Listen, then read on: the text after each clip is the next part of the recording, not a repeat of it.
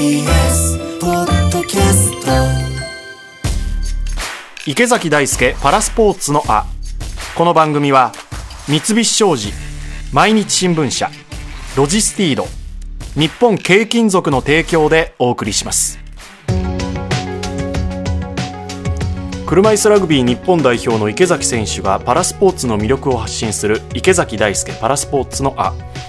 今回は前回に引き続きパラアスリートの就労支援を行う綱広ワールドの代表取締役竹内圭さんがゲストです。佐々木舞音アナウンサーと話を伺っています。ではどうぞ。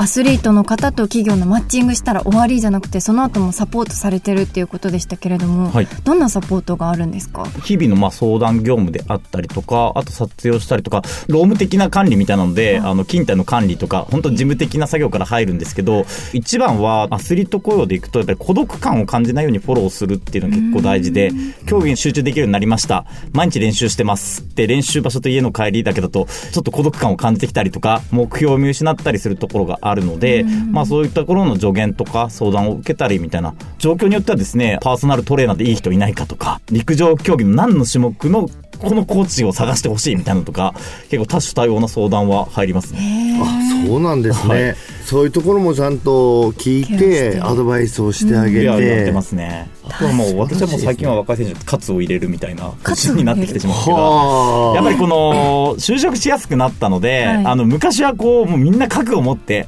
もうスポーツでお金をもらうってすごい大変だから、もう死ぬ気でやるぞっていうのがあったんですけど、最近ちょっと、裾野が広がっていい反面、安易にアスリートを考える選手もいるので、その辺のマインドは、やっぱりこちらから言わなきゃいけないなっていうのは思いますし、苦労の時代を知らない選手が増えてきちゃって、いいことではあるんですけど、そんなに甘くないよっていうところは言わなきゃなっていうのはありますね。スポーツの世界ですね。今が当たり前と思っちゃいけないし、昔はこういう苦労もあったんだよっていうことを知りながら今の環境に感謝しつつも今の世代の自分たちがもっといい環境を作っていくっていうことをやっぱりしていかないといけないっていう、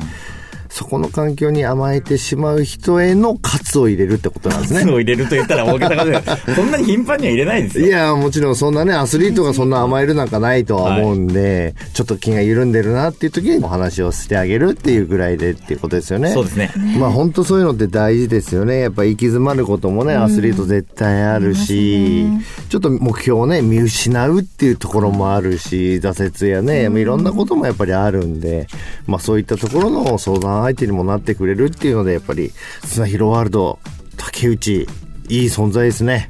そう。うちらにはもうなくてはならない人物ですよ。引退後もサポートされてるんですか、まあ、引退するとですね、サポートというよりは、まあもうその各会社さんで作られてるので、引退後の業務どうするみたいな、引退に向けての時の相談みたいなのを結構受けることが多いので、まあ引退された選手もそのまま会社の業務やりますっていう人もいますし、はい。まあ講演会をやったりとか、コーチの道行くみたいなところで、まあ引退する前の段階の交渉の時に結構いろいろとお話しさせていただく機会は多くなってますね。結構アスリート雇用って言ったら、まあ、会社との契約になると、まあ、正社員なのか、なんかいろいろあるじゃないですか。雇用形態っていうのはどういうのが多いんですか？やっぱり最初の初年度とか1年目2年目って企業様側もですね、まあ、アスリートコーって何なんだろうってちょっと不安な部分があるので、契約社員で入り口で入ること多いんですけれど、割とですね、途中から無期とか正社員とかに切り替わってる方は多いですね。ああ。アスリート雇用から正社員にも変われるんですね。変われる人が多くなってますね。いや、前はなんか、契約社員だったらずっと契約社員で、選手が終わってから、じゃあ切られるんじゃないかっていう不安もあった。でも今はその正社員っていうところにも入れるんで、じゃあ競技が終わっても、じゃあその企業で働けるってことですよね。あそうですね。企業側もやっぱりこの現役期間中で露出してよかった終わりだけじゃなくて、やっぱりこの頑張って広報的な意味合いで活躍してくれたので、まあ引退後のキャリアを作っていきたいっていう思いもありますね。えそういうのも竹内さんが伝えてるんですか？あ伝えてますし、やっぱりご相談いただく機会は多いですね。引退が間近の選手の仕事の業務をどうしようかみたいな話とかですね。ああ、そういう相談も受けてるんで、はいじゃあ企業側も、じゃあ選手の期間だけじゃなく、その後もちゃんとセカンドキャリアっていうか、そういうところも考えてくれているってことなんそうでね。ですすね。そういう企業様が増えつつあるっていう状況ですね。今までで印象に残っているアスリートの方というかマッチングってありますか？じゃあ僕のエピソードを言ってください。いいですか？池崎さんのエピソードですか気になる。はい。で池崎さんはまずあの就職相談を受けて、はいロンドン4位で帰ってきて、はい。まあ本当に競技をやりたいと。で、なかなかですね、その時点で求人がなかったので、まあ厳しい状況だったんですけど、たまたまあのスポーツメーカーさんから、まあスポーツの会社だし、あの競技をやるアスリートがいいんじゃないかっていう話があって、で、最初の頃はですね、迎えに行って、もう一人の方と池崎さんと3人であの面接会場まで一緒に行きました。へえ、竹内さんも。行った行いやった、行きました覚えてる覚えてる。あの、早めに着いたんで、カフェかなんかで打ち合わせして、面接対策どうしますかみたいな。したしたしよた。僕その時ヒゲ生えてたんですよ。はい。全部ヒゲ剃っていきましたからね。面接だっていうから。は、剃ってくれって僕言いましたね。竹内さんとの相談の結果。してもう一人は普通でしたよね。はいあれで行くのかみたいな。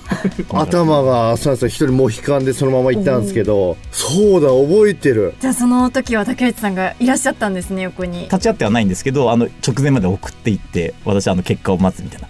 で、終わってどうだったかなみたいな話をしながらで、まあ無事決まったみたいなところですね。ドキドキしましたよ。面接なんてそんなね、何回も何回もあるわけでもないし、ん。まあその中で面接ったらピシッとしなきゃいけないし、じゃあスーツどうしようかなとか、うんうん。身だしなみもしっかりしなきゃいけないなって、そうそうそう、そっからですよ。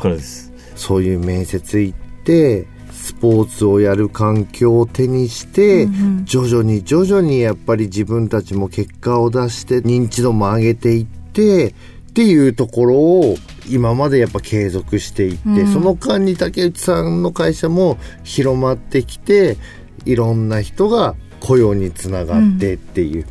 まあそういうのがあるんですよね。そうだそうだ、俺の髭剃った顔あんまり見たことない人 いっぱいいると思うんだよな。就職までもそうですし、やっぱりそこからも代表のスタッフを続けてたので、思い出深いのはやっぱりリオのパラリンピックの銅の瞬間とかはもう今でも鮮明に覚えてますね。いやいやいやいやいや、またまた思い出した俺。リオってめっちゃノリいいじゃないですか。してハーフタイムとか試合と試合の間とかめっちゃ音楽鳴るんですよ踊っ。てるイメージありますね。なんかすっごい下で踊ってる人がいるんですよね。は竹内さんなんですよ。めっちゃノリノリで踊ってるんですよあの人。ノリノリだなと思ったら。めっちゃ楽しんでるんですよね。あのですね、はいハーフタイムショーで観客で盛り上がってる両チームの代表を会場の人が連れてくんですよ。で、日の丸とブラジルの旗を背負って必勝って書いてあるから毎回結構呼ばれて、あのサンババトルみたいなのがあって、サンバを踊って応援を盛り上げるっていうのがあって、ハーフタイムはそれ言いましたね。めっちゃうちらの次に目立ってますからね。本当に。全力で応援してましたからね。ブラジル多分観客多分2万くらい入るんですよね、会場。はい。ただやっぱり9割方ブラジル人。うん。なので日本の応援聞こえないので私とかとなんかポルトガル語で日本応援してくださいみたいな看板持って会場中ずっとやって応援を頼んでたら日本対カナダ戦確か3位決定戦3位、ですね3位、そうですね。あれみんな会場ずんジャーポンジャーポンなんですよコールブラジルなのよもうそれであ取ったみたいな感じでもうあの瞬間は本当に綱広スタートして、まあ、本当にやってきたことが報われたなと思った瞬間でありましたやっとメダル取れたみたいないやーね。はい。まさに縁の下の力持ちというかい。や、本当そうですよ。ね、自分たちはコートで試合してるけどね、日本をいてくれって、そうやってやってくれるっていうところもね、知らないところでやってくれてるから、すごく嬉しいし、自分たちは結果を出してなんぼだなっていう。恩返ししないといけないですね。いや、本当そう思いますねん。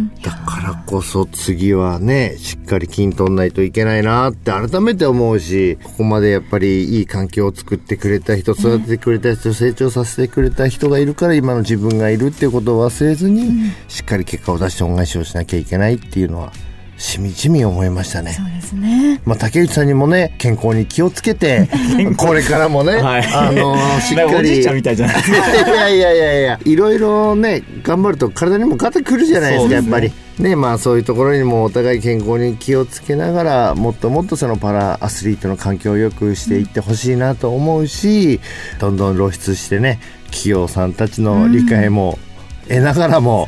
みんなきっと新しくやる人は竹内さんを頼って絶対来ますから。はい。まあ、ここが入り口ですからね、言ってしまえば。まあもう来年のパリに向けて準備をね、いろいろ考えてもらってるんもうです、ね。楽しみですよ。やっぱりこの夢というか、そのなかなか就職をうちで斡旋した選手で、銅メダリスト、銀メダリストってメダリストまでは輩出できたんですけど、やっぱり金を取ったって方はまだいないので、まあラグビーを非常に期待しながらたくさん選手が関わってるのでそうですね。竹内さんの思い金を取ってほしいっていうそういう思いもしっかり叶えれるようにね自分たちも頑張っていかなきゃいけないなっていうふうに思ってますんで。何か池崎さんの歴史がまた知ることができる、なんかねお話でしたね、以上池崎大輔パラスポーツのあでした